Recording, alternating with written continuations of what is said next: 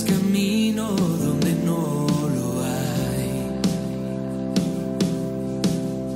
Al recordar lo que has hecho en mí, lo que un día fui, lo que recorrí, sé que a mi lado siempre estás.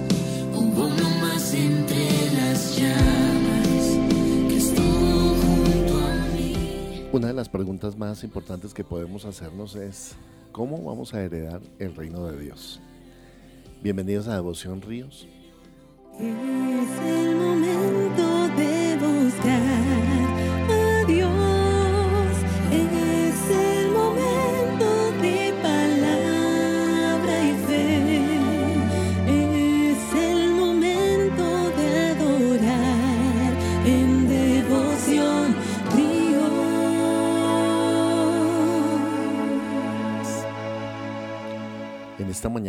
Capítulo 5, versículo 22 a 26, vamos a leer la palabra del Señor en el nombre del Señor. Dice, mas el fruto del Espíritu es amor, gozo, paz, paciencia, benignidad, bondad, fe, mansedumbre, templanza. Contra tales cosas no hay ley. Pero los que son de Cristo han crucificado la carne con sus pasiones y deseos. Si vivimos por el Espíritu, andemos también por el Espíritu. No nos hagamos vanagloriosos, irritándonos unos a otros, envidiándonos unos a otros.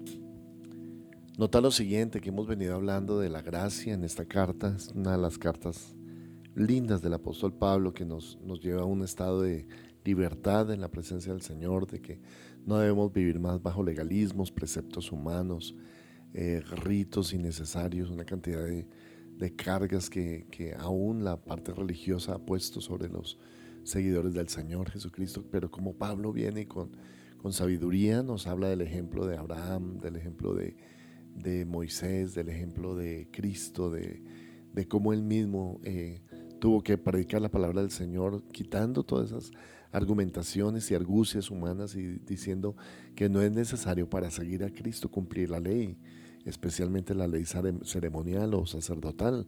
Pero qué especial ahora que después ha, puesto una posición clara con relación a la carne. Dice que nosotros no vamos a seguir la carne, que el espíritu de la carne y el espíritu del Señor se oponen entre sí, que el, el espíritu es de la carne es el mismo espíritu del mundo y que manifiestas son sus obras y mencionó obras de la carne en el área sexual, también en el área eh, espiritual, eh, también en el área de la conducta, del carácter de la persona.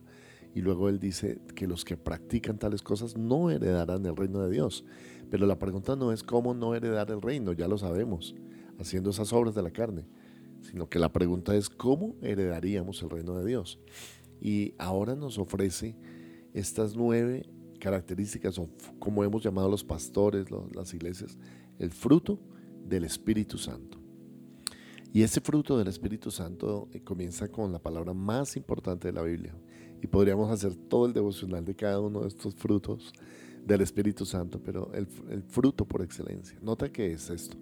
No es el fruto de tu espíritu, es el fruto del Espíritu de Dios viviendo en la persona. Cuando una persona es abierta al Espíritu, a las cosas del Espíritu, recibe ese Espíritu con mansedumbre, el Espíritu Santo en su vida. Algunos se confunden y piensan, ¿quién es el Espíritu? Pero el Espíritu Santo es la tercera persona de la Trinidad.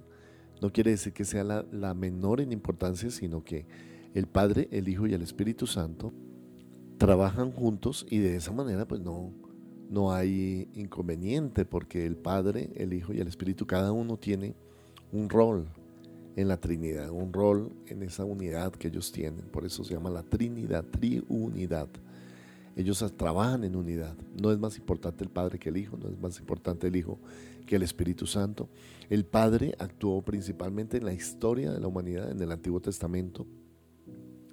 El Hijo actuó en los Evangelios, en el ministerio que él tuvo tres años y medio. Y luego viene el Espíritu Santo que fue dado después de que Cristo ascendió a los cielos y descendió ese Espíritu Santo poderoso, ahí en eh, Hechos de los Apóstoles, en lo que se llama el Pentecostés.